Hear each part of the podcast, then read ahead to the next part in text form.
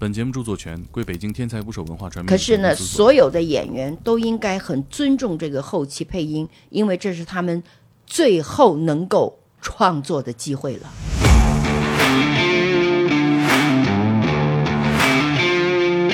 但是有很多烂片，嗯，真的是烂片，嗯但它真的是卖座，所以每个电影都有它的一个命。投资方不投了，哪个演员闹别扭了，演员这个吸毒就被抓对对对，我的天哪，你知道吗？等他到现场的时候，我说你实在是太拼了，他怎么说？没办法，谁要你要做这样？所以这也是我觉得电影最可爱的地方。我有时候看到袁奎导演他们到电影现场的时候，我看了我都心痛了。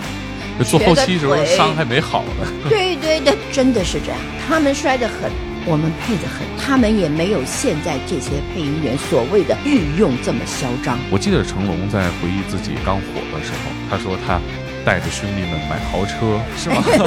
什么车？而且还有人说，我不需要配那么久吧？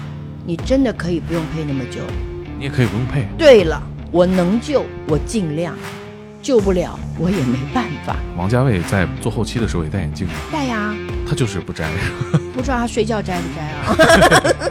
所以常常有很多导演坐在后面说：“我觉得你比我还了解我的电影。有一个电影从业者上一期给咱们节目评论说，嗯呃，王老师说的真好，我也是做电影后期的，嗯我就觉得给烂片做电影后期就是在屎上雕花。”这是谁说？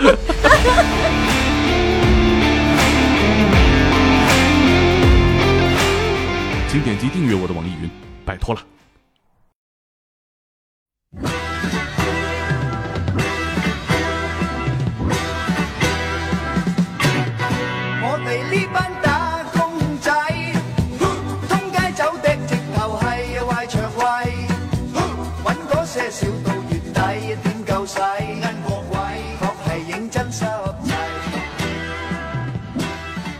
最带劲的职业故事，这里是天才职业，我是猛哥。今天的天才职业是一期和电影相关的节目，嘉宾就是我最熟悉的电影人，也是我配音行的老师，配音导演王慧君。王老师的声音不光是我熟悉啊，我相信各位听众也一定特别熟悉。从七十年代的台湾电影到八九十年代的香港电影，他的作品很多都早已成为华语电影的经典。我们也在《天才职业》第二十八期分享了一部分王老师有代表性的几个香港文艺片以及背后的配音故事，比如我心中配音技巧最高的《桃姐胭脂扣》，我也在节目中放了很多精彩的电影原声，欢迎大家去听听看。而今天的节目啊，我和王老师回顾了他参与的那些经典的香港动作片和喜剧片，以及背后的电影人故事。喜欢香港电影的朋友一定会喜欢这期节目。我们总是能在一些特殊的时刻，集体性的回忆起香港电影腾飞的那几十年，以及那些刻在几代人心里的经典。每当这种时候呢，我就感慨啊，我也认识一位从那个黄金年代走过来的电影人。他合作的导演从李翰祥到许鞍华、关锦鹏、王家卫，制作的作品呢，横跨周润发、周星驰、成龙，完成了上千部的电影工作，用声音演绎了无数种人生，太了不起了。接下来，我把我向他提问的录音分享给大家。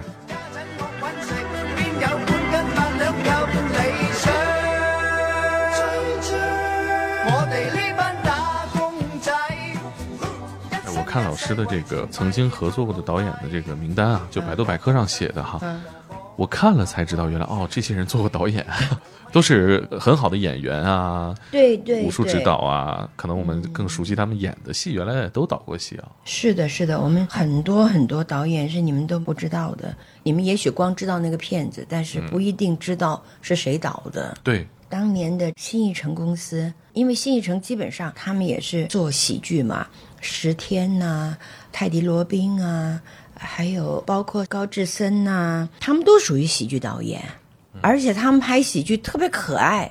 你知道喜剧片很难拍的，我就不太能够接受一些喜剧片，说是我因为要让人家笑而笑，所以他们拍的就非常非常高级。张坚庭那个时候，表姐你好啊，我是为了张坚庭导演拍的那个《处男三十》才到的香港。当年对我来说，那个《处男三十》简直太可爱了，陈友主演的。嗯，但陈友也是一个导演，他他太多戏了，一妻二夫、一夫二妻，都是这个三十岁左右的两性关系。对对对，而且因为在那个年代，比如说所谓一妻二夫或一夫二妻这种事情是超越的。然后你看古德昭，嗯呆老拜寿，啊，他是一个特别特别可爱的，一般对拍喜剧的导演啊，特别幽默，他们的谈话啊，会让你感觉到，哎，你怎么这样说话？而且他们说完以后，脸上都没笑容的。嗯，这真的古德昭老师被大家所熟知的就是唐伯虎点秋香、唐对穿肠。我堂堂参谋将军会输给你个书童？你家坟头来种树，奴家澡盆杂配鱼，鱼飞过手入我肚。你老娘来亲下厨。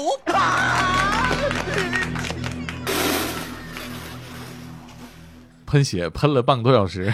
对对对，哎，我好像配过他演的角色，啊是吧？春娇救志明。在一起归在一起，该玩还是得玩啊，独立的啊！机会来了啊！这个周六，Michael 在船上开 party，比例呢锁定五比一，也就是五个女的才叫一个男的，这排场不来简直是自误啊！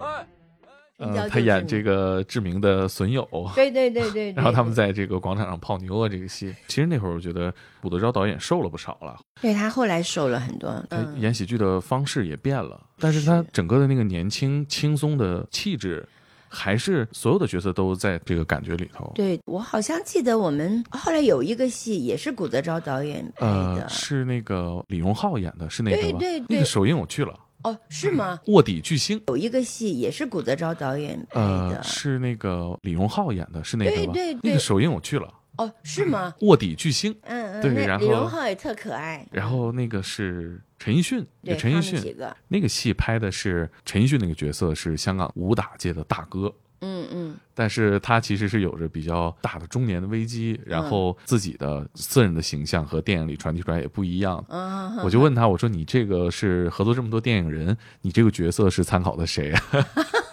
哦，他应该跟你讲说好多，对对对他参考了好多人的那个对感，我就挑事儿嘛。然后他说啊，没有没有没有，我是参考了很多人。对他们几个演员就在配音的时候，我觉得他们特别可爱，而且他们特别努力。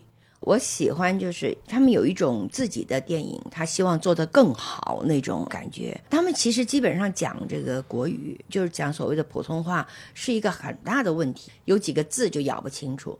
比如广东话里面是没有“呵”字音的，所以他们永远是瞌睡。啊，李荣浩他当然是可以讲得很好了，我我那个戏其实我有一个感触，包括之前您做的那个刘镇伟导演的那个戏，嗯，但后、啊后来好像是改名字了哈。那个戏其实我们做的过程当中，我记得咱们在广州录的嘛，对，呃，那那天吃饭，然后刘镇伟导演说说这个戏，哎，他觉得不怎么样，嗯，然后他突然转过头问我，他说你觉得怎么样？我说我真的觉得蛮好笑，你说你这突袭啊 毫无防备。毫无防备，嗯、但是其实后来我思考这个问题，我们好像现在太容易评价它好片儿、大片儿和烂片儿，嗯打上这个标签之后，我们就不再关注这个电影嗯有什么东西是值得看的，嗯而是说它是烂片，它就全都错了。嗯，对对对，但是好像从我们看香港电影这么多年过来，很多电影也不是经典的东西全都面面俱到的做好了。你要知道一件事情，就是所谓什么是好片，有真的很好的片，但它不卖座。但在电影的这个市场上来讲，它不卖座，那么基本上就给他 mark 掉了。可是事实上呢，有一些很好的导演，他们拍了电影以后，他们压根儿不管票房，而是出去走到外面的市场去干嘛？领奖，嗯，要外面的市场。但是有很多烂片，嗯，真的是烂片，嗯，但它真的是卖座，所以每一个电影都有它的一个命。嗯，是我其实，在咱们刚才说的那个电影里面，我相信大家一定会觉得对对对，他自己也讲嘛，这个我也没办法，就是说这种你知道还有一件事情就这样子啊，我们筹备一个电影，刚开始的时候，谁也没有觉得说它是烂片，绝对不会说我嗯谁开始、都不会奔着烂片去那做。那那不可能的，对吧？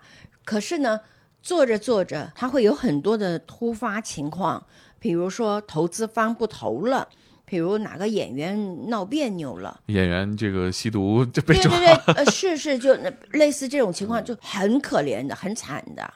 所以到最后呢，就要草草收尾。嗯，到草草收尾的时候呢，弄到我们配音，这是一个最大的问题。嗯，就是剪出来的东西有一点前后不搭。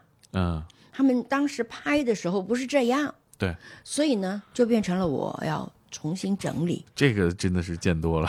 对吧？你看得到，因为我的感觉是这样，呈现在这个电影观众面前的时候，它必须是合理化。对，它是一体的。对对对，它不管怎么难，但是不可以欺骗观众。对我看有一个电影从业者上一期给咱们节目评论说，嗯呃，王老师说的真好，我也是做电影后期的，嗯我就觉得给烂片做电影后期就是在史上雕花。这是谁说？我觉得虽然有点粗俗，但是很恰当。我是这么说的，我说不管是那个烂片好片，在我手上，我像是一个外科医生，嗯就动刀。嗯。哦，今天这里心脏不好，换个心，再给他搭个桥。嗯啊，其实我刚刚想说的是，我跟刘镇伟导演说，我说真的很好笑，是实话，嗯嗯，因为我们在做的时候，就挺好笑。对，其实我们就是小的时候看刘镇伟导演那些嗯。稀奇古怪的搞笑的部分，嗯，在这个大家都会觉得是烂片里面，其实也有，包括像王晶导演的可能这些年的片子，但他还是沿袭原来那一套搞笑的东西。是是哎是，但是他有太多的东西值得让你说哦烂片，我就放弃它了。我是这样子想的哈，就是只要一个导演能拍出一个片子来，到了我后期的时候，我没有资格去评论他是好片坏片。嗯在我这一道的时候呢，我只能很忠于这个片子的原始创作，然后为他做一个加油添醋。嗯，老师您是一个。在工作这个层面就很敬业、很专业的人，所以肯定不会关起门来说：“哎，这个导演导的好差劲啊！”然后说：“导演你这是烂片啊！”肯定不会这样。但是我其实挺好奇的，比如说这个导演把片子拿来了，嗯，真的很烂，大家一对视，会有心照不宣吗？嗯有有有，就是讨论的是我们怎么救他。对对对，就是怎么救。所以在我这个地方，我从来没有去评论它是好片烂片，那我心知肚明啊。嗯啊，我能救我尽量，救不了我也没办法。有很多片子真的是烂片，经过我们救完以后，演的很好，把我吓一跳。啊，它票房卖的很好的时候，啊我会吓一跳，啊，真的吗？就是这样。但是呢，是经过我们整个整个的修饰了。是我我印象里最终上映版本的那个台词啊，嗯，和我们第一次拿到这个原片的台词完全不一样。讲的都不是一个故事了。对的，就这个是我们做过差别最大的一次。我们可以这样说：一个骗子，他真的也很想照他原来剧本拍摄，在这个拍摄的过程当中，就出现了很多很多的意外。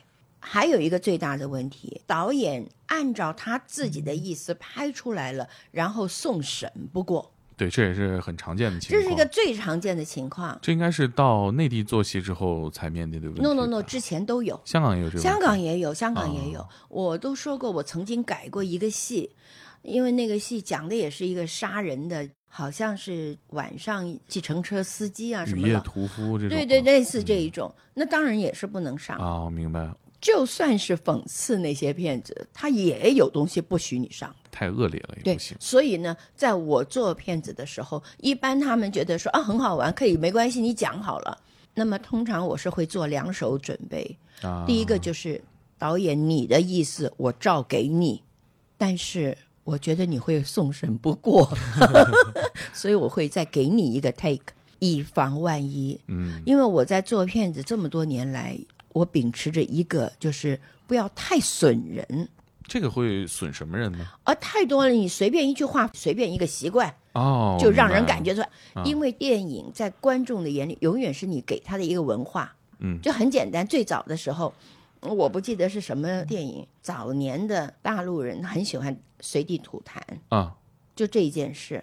那么他们就拿这个随地吐痰呢，啊做过很多很多让我就觉得很不舒服的编事情。成段子了。对对对，太多了。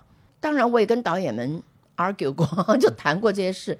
但导演说你就是没有真正的看过，真的是这么恶劣。这个是一个题外话。老师到了北京以后，零三年到的时候，我真的看到就是随地吐痰这个事情。回头想，当年人家拍戏的时候拿吐痰来做段子这个事情，是不是你们给造成的呢？所以电影怎么会有这些？因为他看到真的有这个人。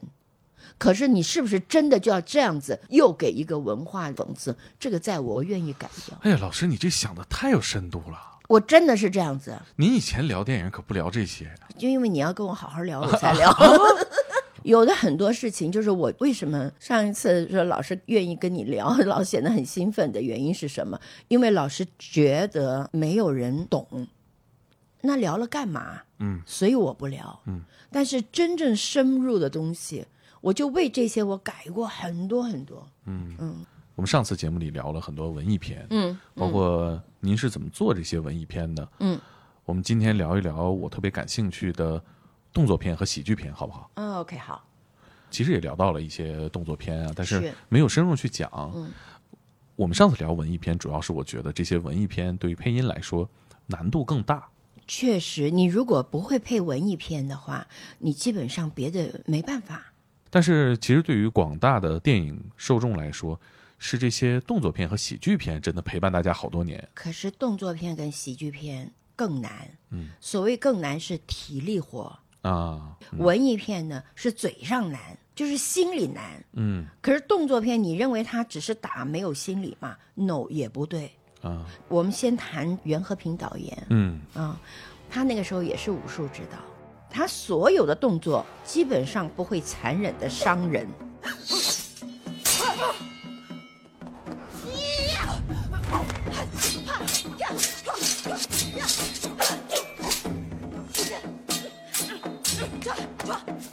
你想一想，哦哦，还有这个设计在啊。是的，他所有设计的动作不会很残忍的拿把刀去捅人或什么的。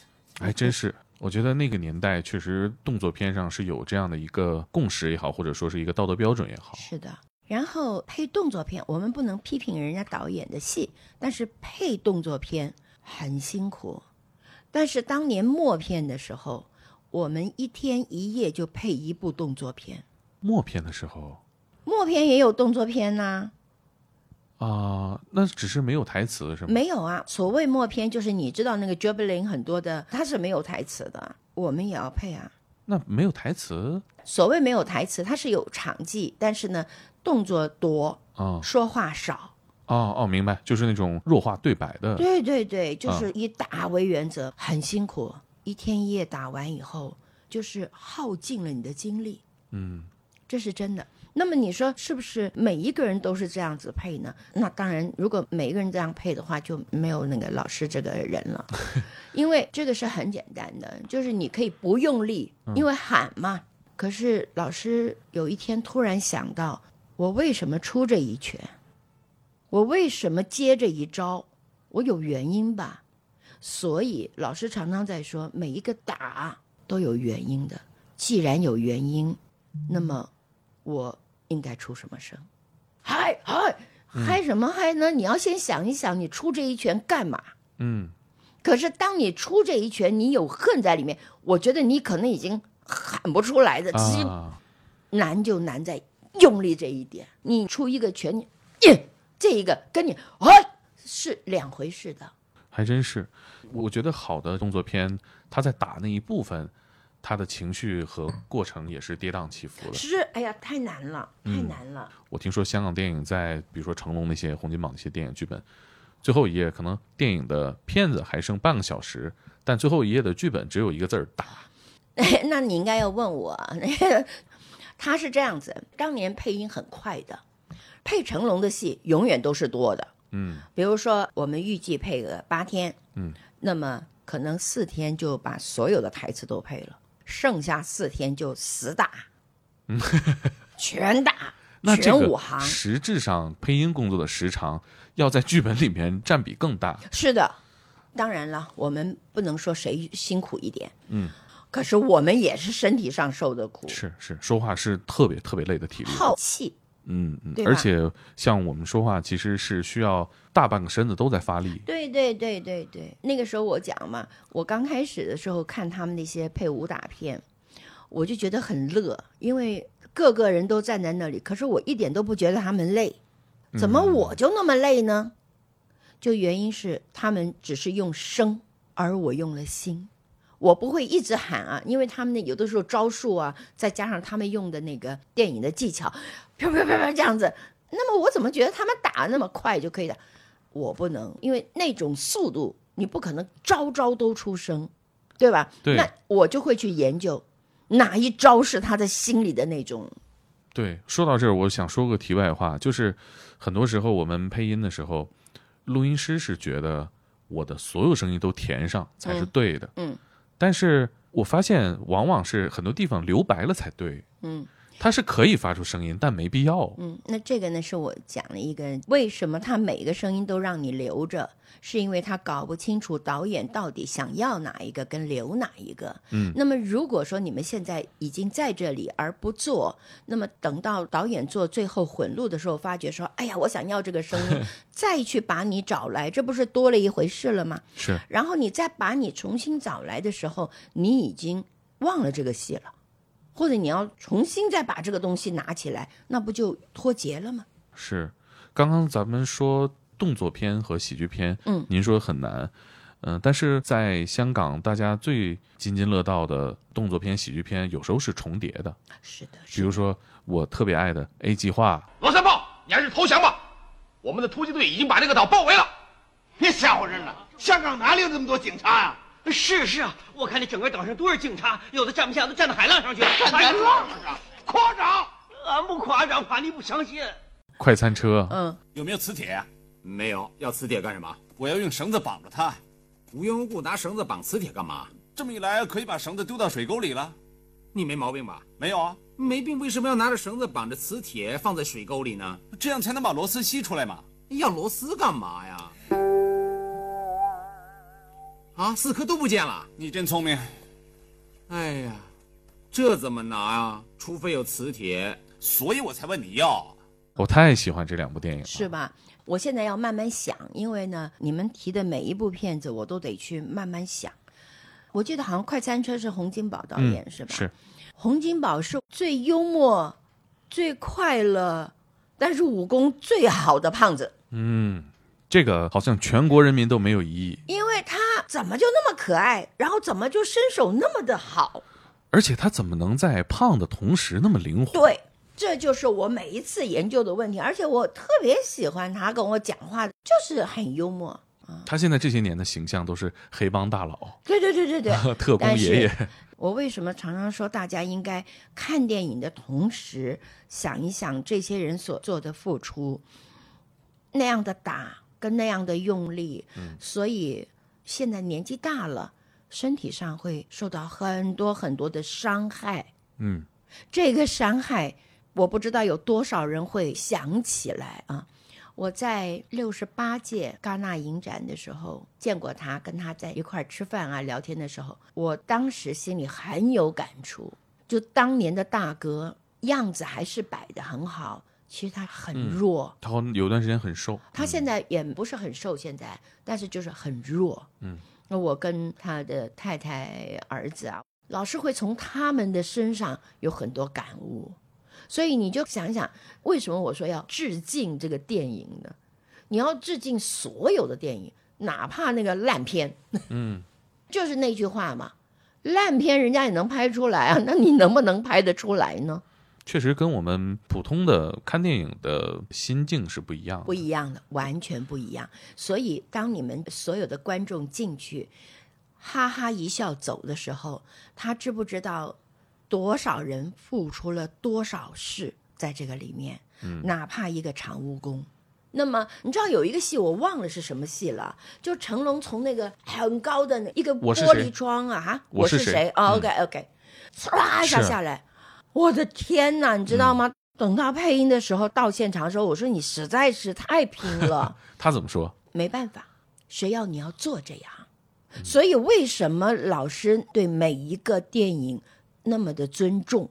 嗯我在后期为什么绝不让他们失败在我手上？就这个原因。嗯那个镜头至今依然是现在年轻人所探讨的津津乐道的一个电影镜头，那也是电影行业世界范围内最危险的一个镜头。他太狠了，你知道吗？而且不用替身，那个镜头还拍了不止一遍，两遍还是三遍，好像是第一遍拍，他是要求再拍第二对，遍，有 NG 的画面，我记得。是是是是，他身上的伤啊，对吧？对，有纪录片在拍摄他们拍的这个过程啊。那当时呢，成龙的关于这个危险动作的呃设计啊，他说这不是我一个人的功劳，这是所有人的功劳，而且这也是当地政府的功劳。他们允许我来做这样危险的事情，在他们的大厦上头，他们才了不起。做一个危险动作，其实你说除了很多人都可以做这种动作，你有胆就可以可以，但是你有胆也不一定人家会给你做。第一，人家会不会借这么一个大厦给你拍呢？而我是非常的幸运的，呃，我有敢做，人家又肯借这个大厦给我，呃，当地的警察他们也支持我，所以变成了，呃，除了我个人的呃辛苦危险之外呢，其他其其实其他人的他们也付出了很多东西，是几百人或者上千人的去安排我做一个动作。其实我要去谢谢他们，但是电影出来的效果是我，观众就看到是我。其实有很多人在帮我试啊，呃，帮我呃危险危险的安全措施啊，都是他们在安排的。所以其实我要谢谢他们。现在我在这边就是在想了，在想，其实想不是说你们以为我很怕，不是，其实想这个镜头完了，下个镜头怎么去拍，因为不管是搬机器、换底片、换镜头，都是一个很大的问题。呃，你下去了就很难上来，那下面还有很多人在安全的在保护你。其实真的要下去了，保护也没什么，也没有什么用。是这样的，啊是这样的。你不能说谁去在你大厦上玩个命，你都让他玩他们信任我，所以我要把这个事儿做好。对对，所以这也是我觉得电影最可爱的地方。我有时候看到袁奎导演他们到配音现场的时候，我看了我都心痛了。做后瘸期时候伤还没好呢。对对对，就是真的是这样。嗯，我我觉得那些年香港电影其实大家很重视这个团队文化，团队文化因为不管是成家班、袁家班等等等等，不管是哪个班组、嗯哪个领班，嗯我都有自己的团队文化。有，绝对有但我觉得现在好像都是 临时的这个搭班。搭班，比较临时。对，有的时候你看那个，一般在内地这边啊，电视剧，你如果看这一个系列的电视剧，就这一群人在嗯搭班的话，那么下一个也就是这些人，是电视剧还是这样？哎，也是这样。嗯，可是呢，他们弄出来，你就会慢慢就不想看，原因是什么？套路。嗯，可是他们当年没有套路，你没有看到他们要弹出一个动作或什么的，这他们几个人可以打起来的。就是说你这样子做，怎么我可以怎么样？他们是嗯。所有人都在这个里面，这件事情真的值得尊重。我觉得那一些年的动作片想的一直是我可以玩一个更新的东西，对。我可以玩一个更跳脱的东西，对。我可以做你做不到的动作，是。你摔得狠，我比你摔得更狠。是，但是现在的电影行业就是什么片子火都做这种片子，就跟风，对，所以他们摔得狠，我们配得很。曾经就是我说过有一个骗子嘛，基本上来讲，配成龙的人，他们在台词上特别辛苦的，啊为什么呢？他们不太会用感情说话，啊，他们也是打戏的配音员，对他们属于打的配音员，嗯所以可能感情的戏呢比较差一点，嗯所以你就很辛苦。可打呢也很辛苦啊，可能在打我们要付他更多的钱。嗯。不过说起成龙的这个电影里的感情戏，好像嗯也比较单薄。不要打我哥，走开！不要碰我，走开，走远点，走远点！阿梅，我有话要跟你说。我没话跟你说，要说的话已经说完了，我这辈子没见到你。还有一个就是，一般会武打功夫的人，他的感情是比较啊薄弱的，他的表达的方法是没有那么的细致的。嗯，警察故事都是您做的，是。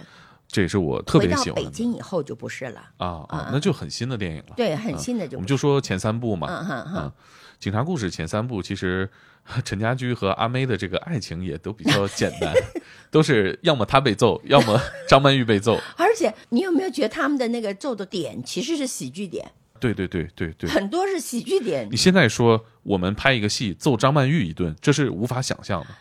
所以这就是我对他们的敬佩的地方。那么当年没有所谓的我摆大牌这个事儿，嗯，我要流量这个事儿是没有的，大家一心就为自己爱的东西。嗯，而且当时也是制片方的话语权更大嘛。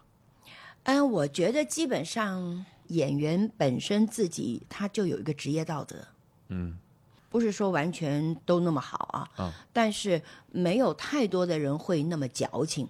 对对啊，你今天要给我个什么车，然后我需要什么保姆，然后我要怎么样？没有，没有，没有，没有。嗯我觉得这个有什么保姆、有经纪人、有什么这个东西，是我到这里我才发现，就是之前都好像就是，比如说我今天我哎严师，你跟着老师帮老师处理点事，就如此而已。处理完你自己去忙你的，你懂吗？就很简单嘛。我有钱大家赚，现在很难，现在是我必须把你供好了，你给我们去赚钱，对吧？是所以呢，因为你要把我伺候好了，那我就矫情了。嗯，我突然想到《桃姐》里面刘德华演的角色也是大制片人了。嗯啊，他对接的是大导演了。嗯，他就背个小书包嘛，然后穿的像那个跟修空调的那个师傅是一样的嘛。当年就是这样，当年所有的制片人根本就看不出他是制片人，你也看不出他是老板。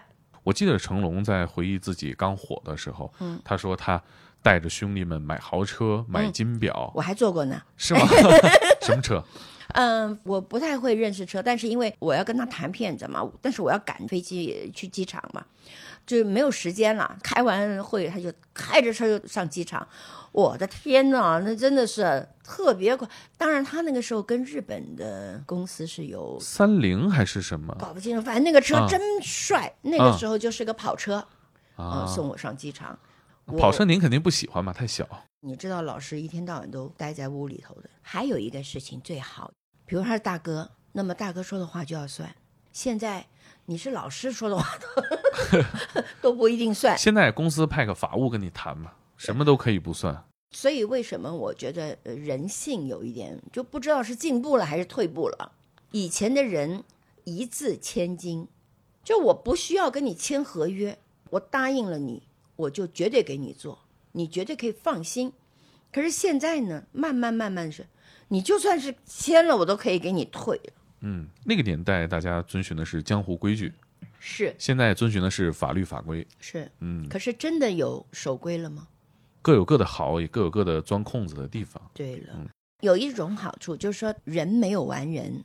我虽然是我承诺了，现在老师了解了，可是到时候他呢，忽然之间突发事件，他垮了，然后他连带的是我垮了，对吧？可是我没有办法跟他去，没有保障，所以呢，你垮了，我垮，我垮了，是我带着一堆人，那我要怎么办？是吧？可是现在呢是有保障。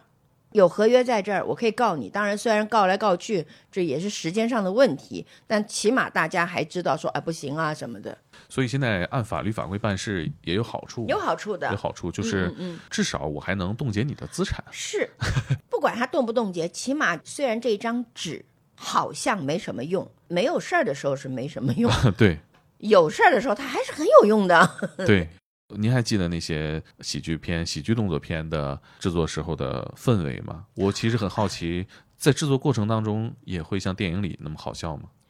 是这样的，配喜剧片在老师这个地方不轻易正式配，我一定会跟大家都谈好了，我们怎么做，怎么怎么录，就一次，所以它的喜剧效果是有的。哦如果你录了很多次，你觉得你还笑得出来吗？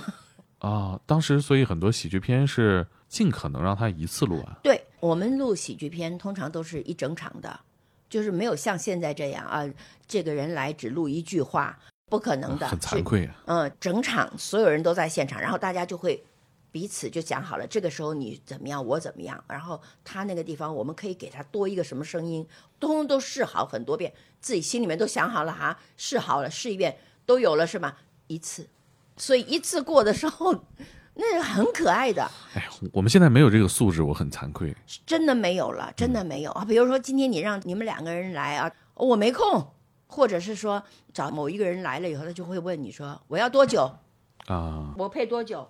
其实我很不喜欢这种态度。演员先问，经纪人先问他要配多久，我们只有两个小时，那我觉得你来不来也无所谓。我觉得他问可以理解，但是我只有两个小时，这个常常有这个事，你得根据你自己的能力来看嘛。是的，而且还有人说我不需要配那么久吧？那我是说，你真的可以不用配那么久。你也可以不用配，对了，回去吧，嗯，不管你之前演的对或者错，这都是你最后的机会了，补救的机会。我觉得这个是很反映演员自己的素质和追求。是这个是我们讲到演员，可是如果我们说配音员来配这个事情呢，嗯，我也很希望所有的配音员真的不要按照套路、按照模式来给人家配，就把人家好好的戏给配坏了。嗯所以我喜欢配音，是因为我进去以后，我当了演员，嗯我跟着演员演了一次，而不是我去配他。嗯，我刚刚想到这儿，忽然觉得我替这些演员可惜，就是他这部戏其实，在配音这个环节，他还有很多工作要做。如如果需要演员配的话，这是他自己的作品呢、是的，他说我只有两个小时，是的他的目标不是说我们多久能把这个东西做完，我我需要付出多久，是的而是我只有两个小时，嗯，那我可以不管你嘛，对呀、我我去救那些能救我其实他说他两个小时的时候，我常常说你二十分钟就可以，你只要把话讲了，然后我们就可以。因为还有很多很敬业的演员，他来的时候就告诉你说：“哦，你不用担心，不用担心，网好了，慢慢的给我配。”可是呢，谁担心呢？经纪人，谁担心呢？制片，嗯，因为他也许跟演员要了三天后期配音，那么如果你超过三天，这经纪人很可能就说啊，你要给我们加钱啊，又怎么样？那么制片人没有这笔钱呢，所以他就会来跟我讲，一定要在三天配完。我说不需要，三个小时就配完。诶他们以前像成龙这些，我还真不知道他们的粤语配音是自己录的吗？也不是有专门为成龙配粤语的人哦，还真不知道，我没看过粤语版。哦，是吧？有专门为洪金宝配的，有专门为成龙配的，但是他们也没有现在这些配音员所谓的御用这么嚣张。御用这个词真的谁御用谁了，对吧？皇帝才御用。是的，所以呢，当年比如说今天你要配成龙，你不会说摆起来说我要给你配音，你知道我是谁吗？你懂我的意思吗？不会吧？真的会这样吗？是的，所以才会你要给我多少钱？有了名就有了利，懂了吧？可是那个时候的人是没有的，啊，只有我们说那个你的妻怎么样啊？可不可以配成龙啊什么的？哦，好，嗯，然后就说看我的妻，然后呢，你反而觉得不好意思，我多给你点钱，因为打很辛苦，嗯，可能给你 double 的钱。真的是辛苦活。所以成龙的配音员配的时候，多半都会付双倍的钱，啊，多半但还是一个配音员的收入，是的，是的，就不会说我给你开出一个演员演员的收入。对对对，啊现在就很多人啊，就是御用嘛。我真是不懂什么叫御用，我这配一辈子我都没有人御用我呀。但是会有很多人说王老师是林青霞的御用配音，是那是他们说的，我从来没听过。因为为什么呢？你问问看，有多少戏我没配到啊？嗯，那倒是。对吧？嗯你说梅艳芳每一部戏都，你问问有多少戏我没配到啊？是不是？嗯，为什么呢？你要想说，那你为什么这部戏不配林青霞？那你得看人家找不着我呀。嗯，如果那个领班他不喜欢我呢，是吧？是是他嫌我麻烦呢。嗯，还真是。但是也有领班，就是说不行，就因为导演一定要他，我宁愿等他的时间。现在好像导演在配音这个环节，我有多高的要求，我感觉好像也不见得。现在的导演有的时候我也觉得很奇怪，你到底懂不懂后面配音啊？对，就这好像也不挑班挑人，说这这个环节有多较真。是，但是呢，每一个人你要说他不注意吧，也不是；嗯你说导演不懂吧，也不是。又包括很多种内幕，比如说我们后期没那么多钱，你赶快把它配了吧，嗯，有声音就行了，嗯，反正我们看的就是这个戏，嗯，那么还有的一种就是说难听一点，导演就算懂也不知道怎么告诉他我要什么，嗯，然后还有一种就是所谓的配音导演，他自己懂，他也不知道怎么告诉人家，反正你嘴对上了就行了。嗯你不觉得你老师我配音从来没管你们嘴对不对得上吗？嗯，是。其实我最开始很多的戏都是先胡说一遍，对然后意思对了再去，对，你知道为什么吗？嗯，当你走进了这个演员的节奏，你说吧，怎么都对得上。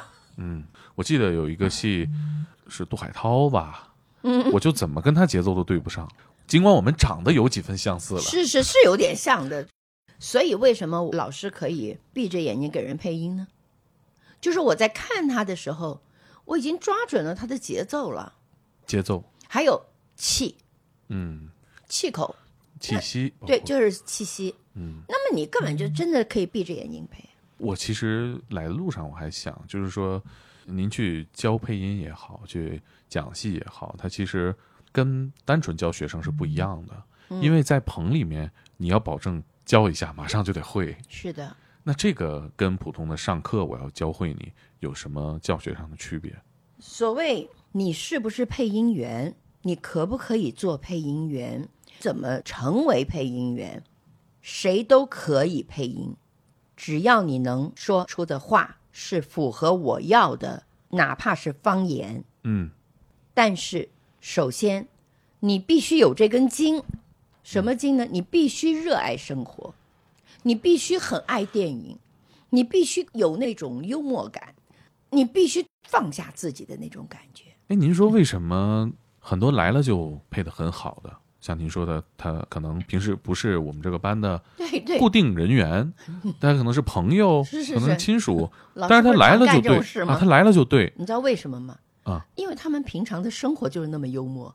我想问的是，为什么幽默是能配好音的一个重要的标签？这是我们粗浅的观察发现的。因为我不怕，因为无所谓，因为你叫我干嘛我就干嘛。你说你怎么这样子？哦，那不是这样。那么我再来一个，因为他平常就是这么一个热爱生活的人，嗯他就是一个对很多事情都愿意尝试的人。嗯，跟他聊天你就知道他能不能配音。老师常常说，我跟你聊两句，我知道能不能配音。嗯对吧？然后我也跟很多人说，如果你只是想你的声音在电影上出现，你不用来上课。为什么？你不是真的爱电影，你只是想秀你的声音在电影上。那如果我高兴的话，我马上就可以带你录。嗯，我记得也有那么一个同学吧，就是说我就是想在电影字幕里出现一次是啊，就是他很直接、很坦诚。我觉得这倒也是对对对对对，也我有是一种爱。我有一个，我香港就有一个学生，他就是只是想能够在电影上见到自己，我让他配了一个戏的第二女主角吧，就那一部戏。那也挺重要的。对，嗯，呃，因为他之前跟我学了，是他很单纯，其实这个需求非常单纯对，然后配完了他就移民了。哈、这这故事结尾好让人难受啊！这么有对，因为，为什么？他就是为了想有这么一部戏，因为他的声音本身呢，就他自己非常没自信，啊，大家都说他的声音特别怪，所以作为一个配音员，你首先不是要爱你的声音，嗯你要承认你的声音，你不要因为人家说你好，你变得更好；人家说你不好，你完全没有自信。嗯你也不用因为今天叫我配谁，我要去怎么去学谁，不需要。这基本上对老师来说，它是一个伤的，因为你根本就没有在这个电影里面，你只是在创作你的声音，嗯，我的理解是得先把自己做好，才能去演别人。就是要把自己。做你记得，呃，老师先教你们的时候，第一件事就是说，抛开自己，看看自己，认识自己，你到底是不是爱呀？嗯，其实反映到具体的技术细节上，也是有很重要的对照的。比如说，我们放出来了，自己听一下，嗯，就是不要主观的说，我这句没说好，我这句没说好，嗯不断说，不断说，你会发现一直说不好。嗯你多听两遍自己说的，是才能找到。是，所以我常常说，你们在里面的时候不要着急，嗯你不是为了要秀给别人看，你不是要听到别人说“哎呀，你配的好好”，而是你要跟你自己说：“我走进这个人了没有？”当我告诉你说没有的时候，那么我们就研究为什么没有。我会把我觉得这个人应该是什么样，然后你再听听你自己配的是什么样，有没有比较？嗯如果你觉得有，那就是你自己走在这个电影里面。嗯，然后你一直啊、好再来，还没听我讲完就啊再来再来，就讲句不好听，你是为什么配音？嗯，是我在配音的过程当中，我觉得底线就是老师说这个，我说一遍你学一遍，对了，因为没有办法，因为这是这是底线。到这一步，我就觉得，哎呀，搞砸了这。是的，这个就是要你们要体谅老师。嗯今天你已经做了一半的工作了，眼看就差这么一点点，可是你进不去了，嗯，你怎么也做不到了。那我没办法，我只好说来，我说一遍，你说一遍，嗯，我说一遍，你说一遍，然后你再看，我说他，然后你再说一次，只有这样，是，然后让你去找到啊，原来是这样，这是底线了。这就底线。就是我刚刚提的那个问题，就是说我们这个教学今天必须得你完成，是我不能替你完成。我不能替你完成。对明星的话，我们不说明星或者说演员的话，嗯，这样也管用吗？管用啊。那么对演员呢，我也有很多的方法，因为想完成一个配音，它不是你来说完话你走这么简单，因为你身为配音员，你要很快的入戏，你身为演员，起码你要把你自己曾经演的这个性格给记住。嗯对吧？嗯然后你说，因为我进了这个房间，我就没有办法施展的话，老师是可以不用他看画面，不用他对嘴，你自己知道你演什么，来，你就当那个麦是一个 camera，你再演一次。老师，这个演员到这一步，具有这种自我反思性的多不多？比如说，我看我这个戏，他会说我当时这个可能没演好，有一半一半，哦，一半一半，那我觉得很多了。很多了，一那很好半一半。其实基本上来讲，我觉得大部分演员还是很敬业的。我特别喜欢几种演员，很守时，能够放掉自己在演的时候的一些。很多人是这样的，他觉得他演是对的，嗯，你怎么跟他讲，他会跟你犟的。然后他最后的犟法就是说，我就是这样演的，这也不是标准答案。对，然后问题就是，你知道你演完以后，经过剪完以后改那么一点点，可能就符合导演要的东西，嗯他会跟你杠很久。嗯所以我就觉得就挺无聊的，你杠来杠去，你最后是不是要听导演的？嗯，这也就是我告诉你们说，在里面配音不要管好坏，即便你自己觉得好了，导演觉得坏；即便我觉得好了，导演觉得不好。嗯因为电影就这么创作出来的。如果任何一个导演的电影到了我这边就全是我的话，那你们就不要配了，那导演通通都冠上我的名字了。不是的，嗯我们的原则，我的原则，把每个导演他想的给他挖掘出来，还给他。他做不到，我把它弄出来还给你。所以常常有很多导演坐在后面说：“我觉得你比我还了解我的电影。”这是您觉得工作当中比较爽的时候吗？因为每一部片子都是我先能够知道导演为什么拍这个镜头，这个演员为什么有这个眼神，他想表达什么，那么再去想，那么他这句话该怎么配。嗯，是我我们其实，在学习的过程当中，有一个环节叫拉片儿，嗯老师会给你们逐个镜头的讲它出现的意义，嗯。但是我想跟听众分享，就是电影行业内的人，他就他后期的很多的工种，包括调色的，包括调声音的，他肯定要比观众更懂这个电影每个镜头存在的意义。是他可能也知道这个镜头拍不好了，对但是他一定是比观众懂。是的，所以为什么我们每一个片子，如果是老师要去做这个片子的时候，老师会再三的在家里面也好，在工作室也好，不断的看，把声音关掉的去看，看我怎么理解这个电影，看我怎么理解这个导演他想要干什么。这个东西啊，就是你先明白你做的这个戏讲什么，嗯他表达什么，他最后的目的是什么。嗯，然后你再想，导演你在你的手法上，你想表达什么？哎，老师，我突然想到啊，我有一个姑姑是聋哑人，嗯。但是她就比她周围的人都聪明，嗯，她能看你们聊天，嗯。她大概能猜出来你们在聊什么，是是，但是她偶尔也会猜错，比如说，她觉得你在说她，其实你没有说她，她就发脾气了，对，但是她经常，可以说绝大多数是猜对的，嗯。能看出你们几个聊什么，你的情绪，嗯，您刚刚说的把声音关掉，是不是也是这个目的？是的。就干看，我能看出来你想表达什么。你知道老师常常说这个表演课，大家都说什么真看真听真感觉，老师的每一分钟都在真看真听真感觉。老师可以看老远的人就在那边看他们聊天，我就猜他们在干嘛。有没有猜错？有猜错的时候，无所谓，从猜错也没关系，因为没有什么了不起的，对吧？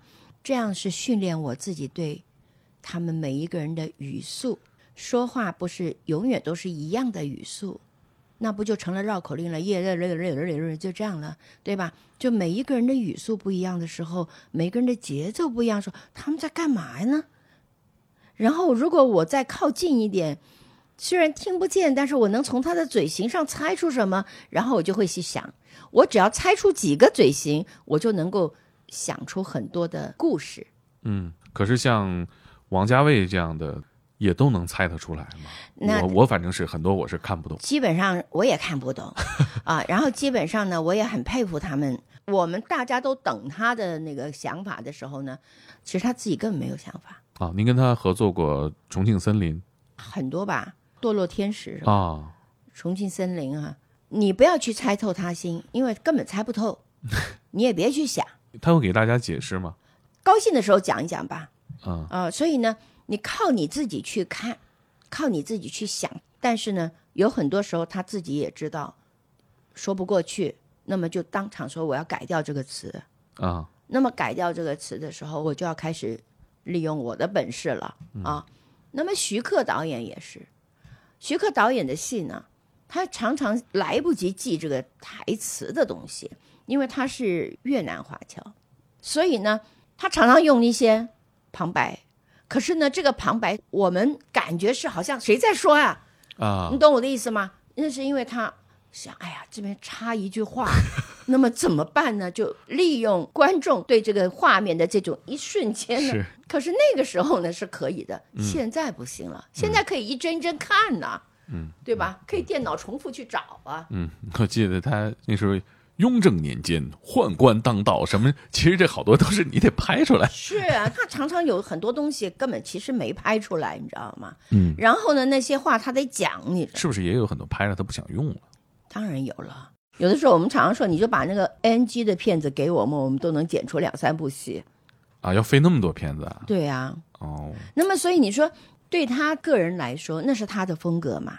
嗯嗯嗯，哎，那《桃姐》里面刘德华跟徐克说什么拍那么多片子，什么胶片不要钱啊，都是真的、啊。真的啊，景要加大一半，是因为它不够大、不够高啊。如果你解释给他听，Same problem，你们减掉了一半，我还要摆张桌子，上面还要站三个人，我还要留位子啊给荣哥打灯。你说说看，我说什么？我说什么？你们要花钱的，一定有你们的理由啊！喂，我们是非 A、B 两组拍戏的，中间呢要走人的，走廊堆满人怎么拍？你拍过电影没有？这是电影、啊。喂，两位导演啊，你们美术部已经快要把钱花光了，每部电影都有 budget 的，你们拍过戏没有？我拍电影的时候啊，你在美国抛洋妞呢。你随便。这还藏了一个这个小彩蛋。绝对是真的。他那个戏为什么会大家那么的，就是真的啊。嗯，每一个讲出来的话特别有感受。哎，对了，王家卫在做后期的时候也戴眼镜吗？戴呀，他就是不摘。不知道他睡觉摘不摘啊？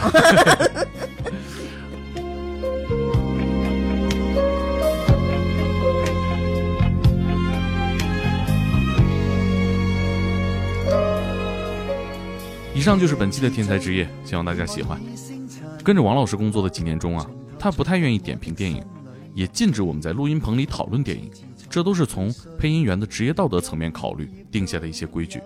这次和王老师录节目，很多问题其实我都憋了好几年了，聊了也不止本期节目这一小时。关于电影，关于配音员这份工作，下周五晚上十点准时更新。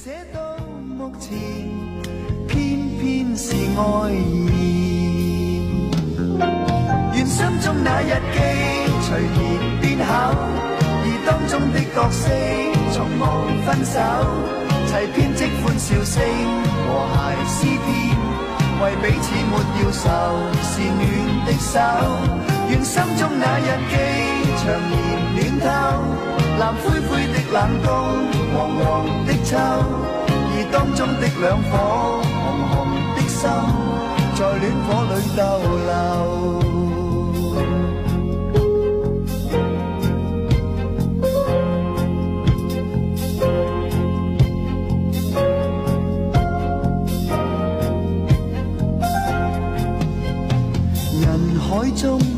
只爱你一人，为何遇事我不需说道理？旁人难细读，藏於我內心那日記。你是我全部往昔往年，也是我來日每一天。這日記由從前寫到目前，偏偏是愛意。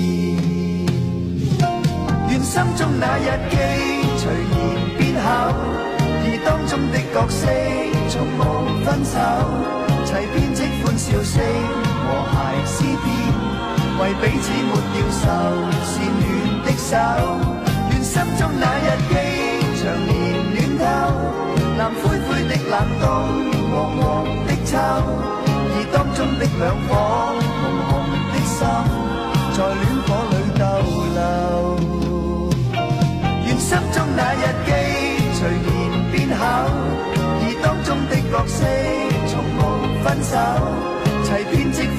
和谐诗篇为彼此抹掉愁是缘的手。愿心中那日记长年暖透那灰灰的冷冬黄黄的秋而当中的两颗红红的心在恋火里逗留